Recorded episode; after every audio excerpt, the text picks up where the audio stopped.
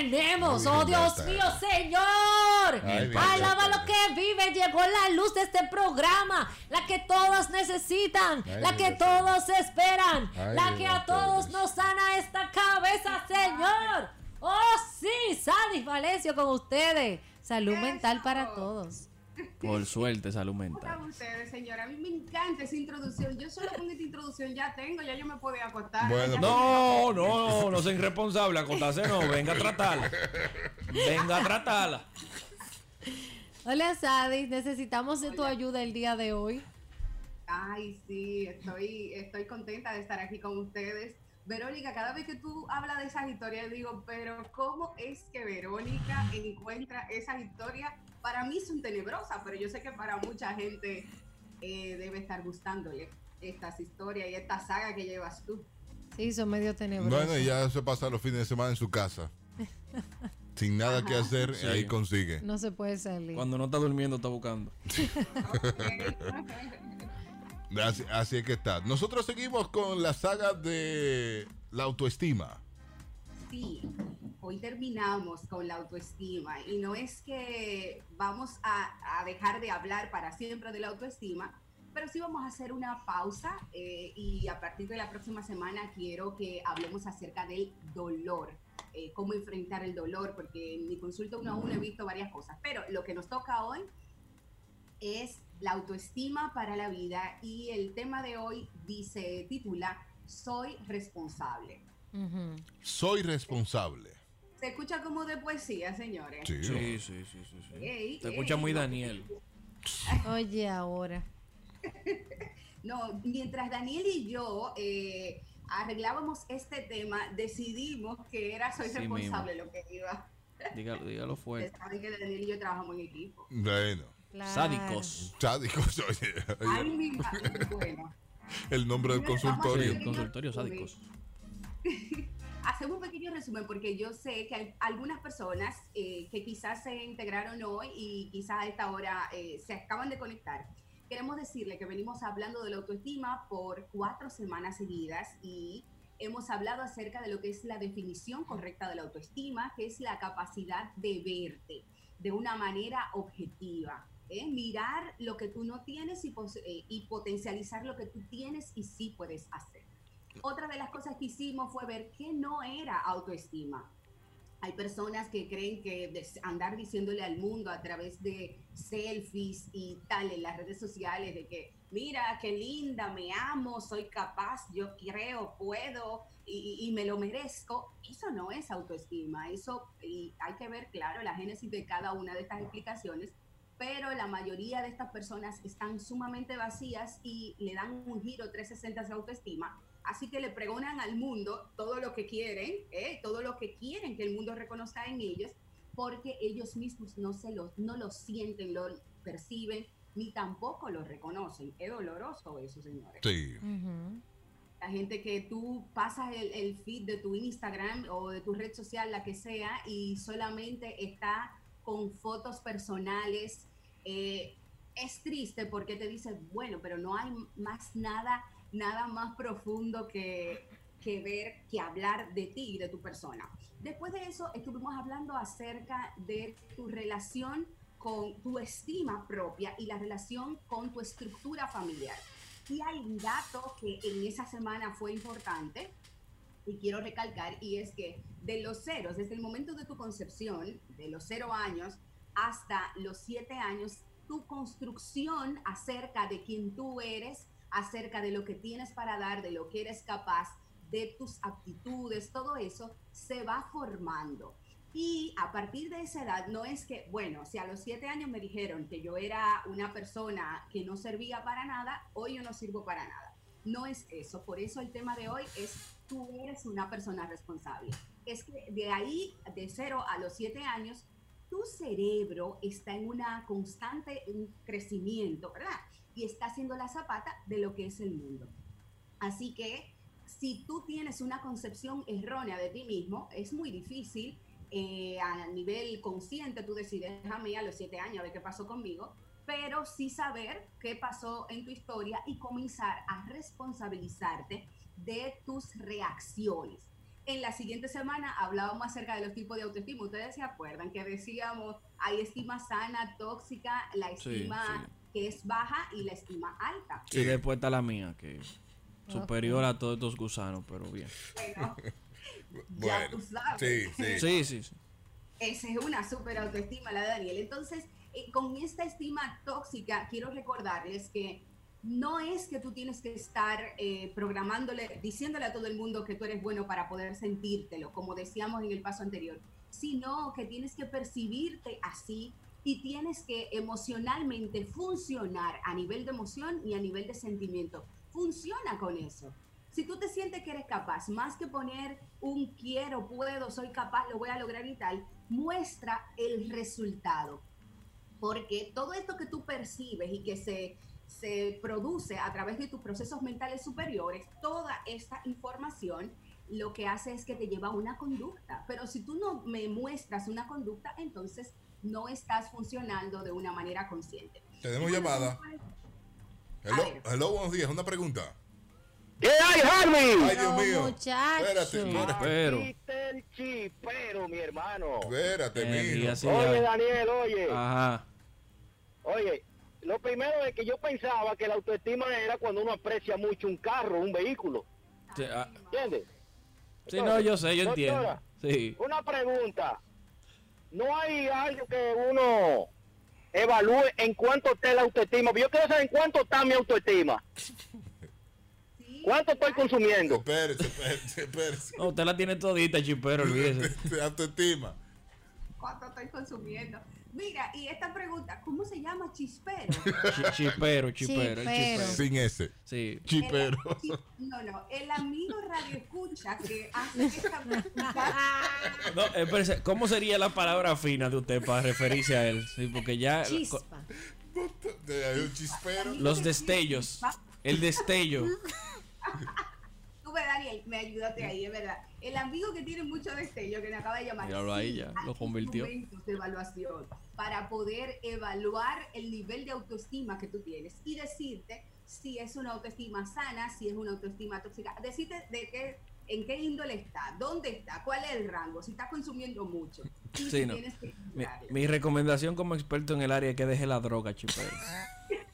Que te está, te está pasando droga. Sí. Bueno. Seguimos nosotros. Sí, pues entonces eh, sí hay elementos para tu poder, como le decía al amigo, para poder evaluar la autoestima y es maravilloso porque cuando tú lo haces, dice, te encuentras con preguntas en los instrumentos como que yo creo que soy capaz de hacer todas las cosas. ¿Cuándo yo creo eso? Casi siempre, siempre, nunca, en ningún momento.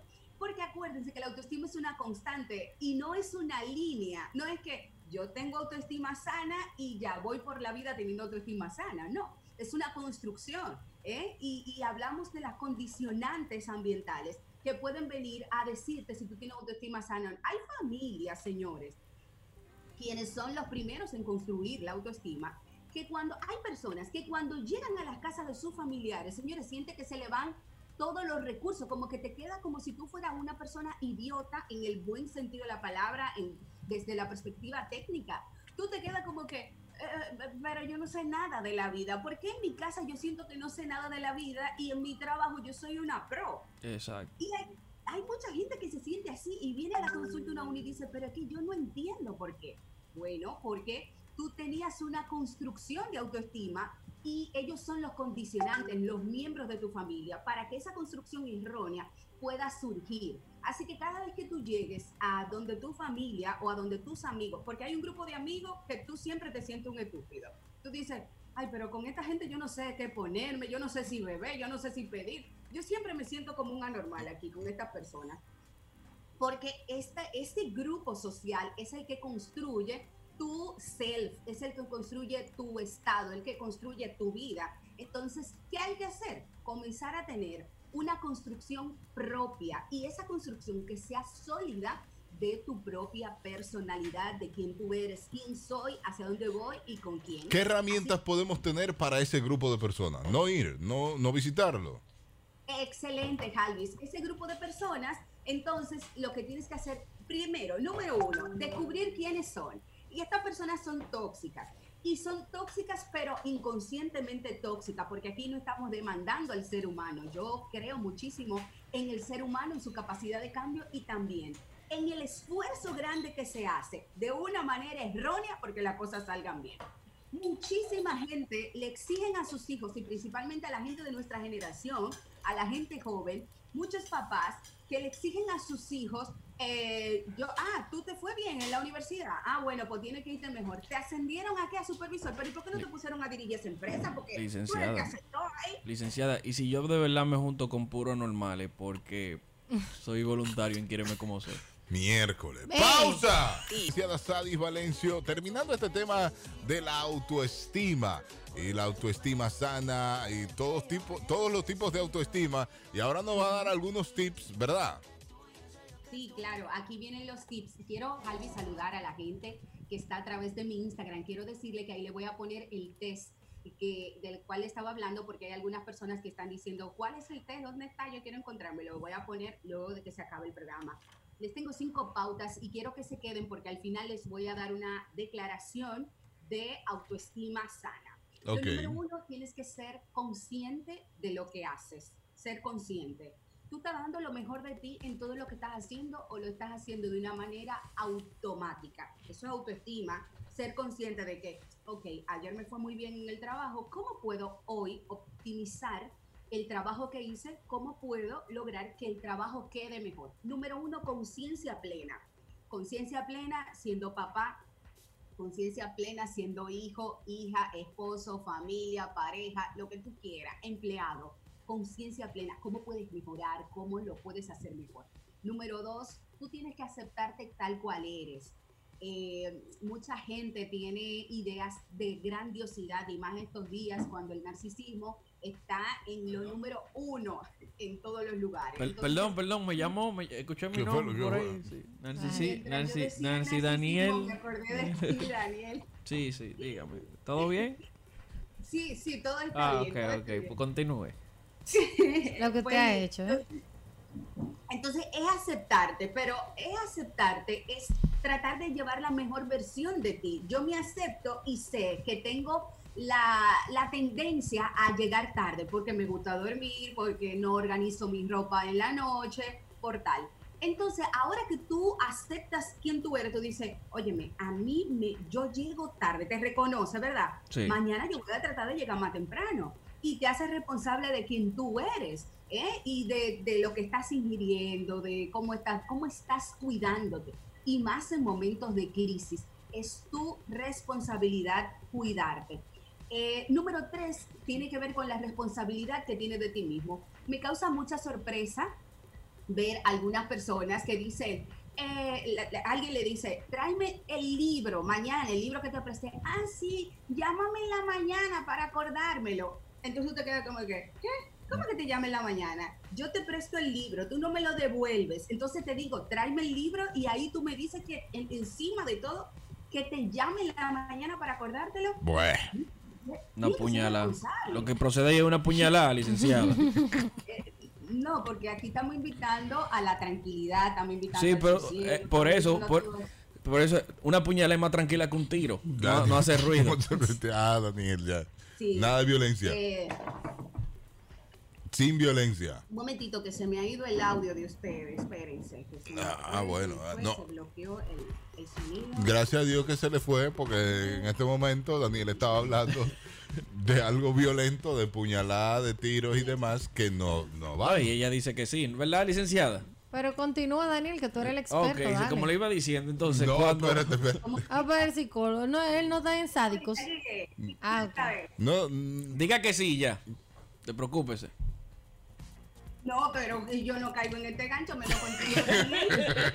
Óyeme.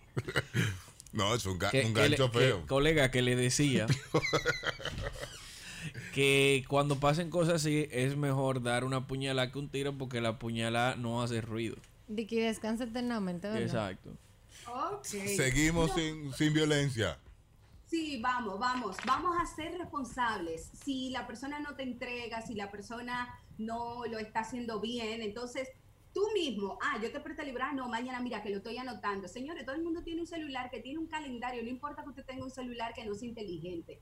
tiene un calendario el cual usted puede poner una notificación. Puedes ponerlo y ¿sabe qué vas a pasar con eso? Vas a sentirte responsable y te va a llevar a otro way, te va a llevar a otro paso, te va a llevar más adelante de ti.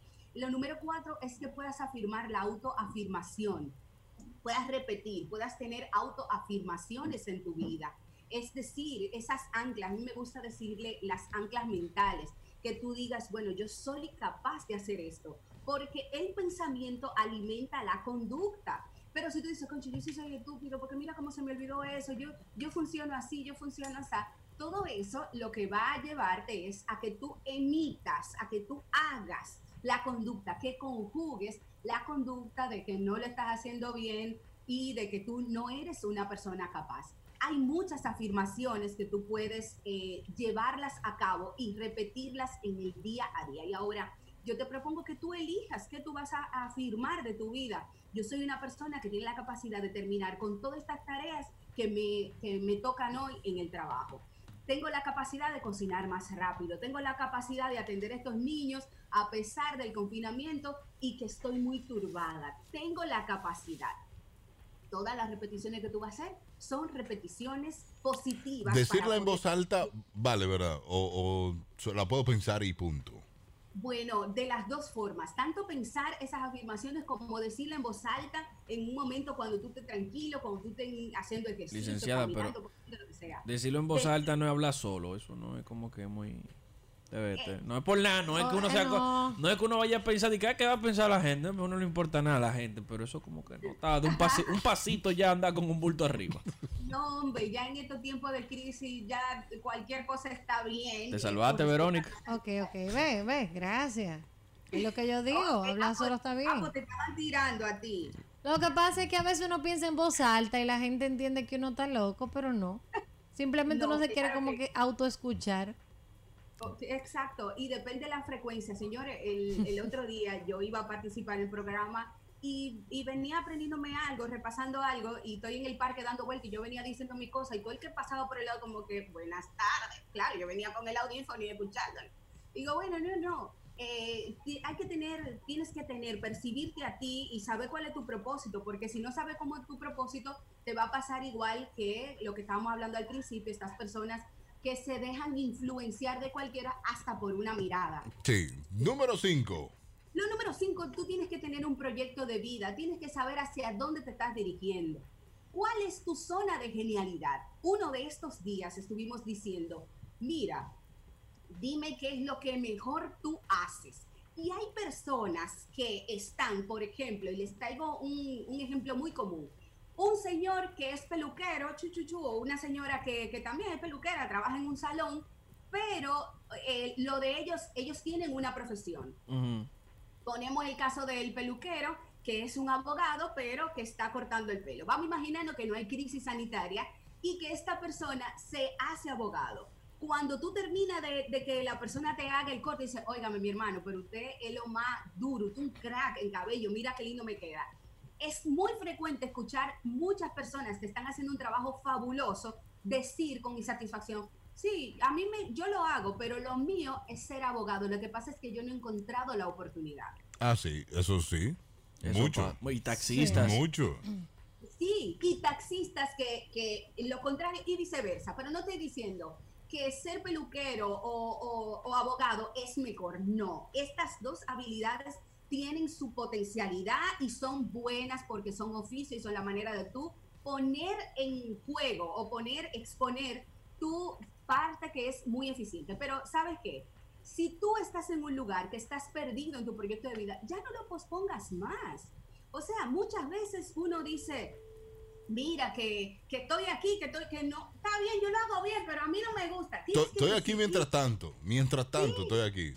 Exacto, eso mientras tanto. No, tú tienes que comenzar a ver de qué manera. Lo mío Bueno, es Daniel. abogado, déjame ver, ya abrieron la fiscalía. No, estamos, estamos aquí hasta el 16 de agosto. Bueno, Daniel. bueno, bueno, Daniel. Ya abrieron la fiscalía. Déjame yo irme, déjame ponerme ahí, decirle, yo soy abogado, yo puedo recoger los papeles, yo puedo llevarte los archivos de aquí a allá.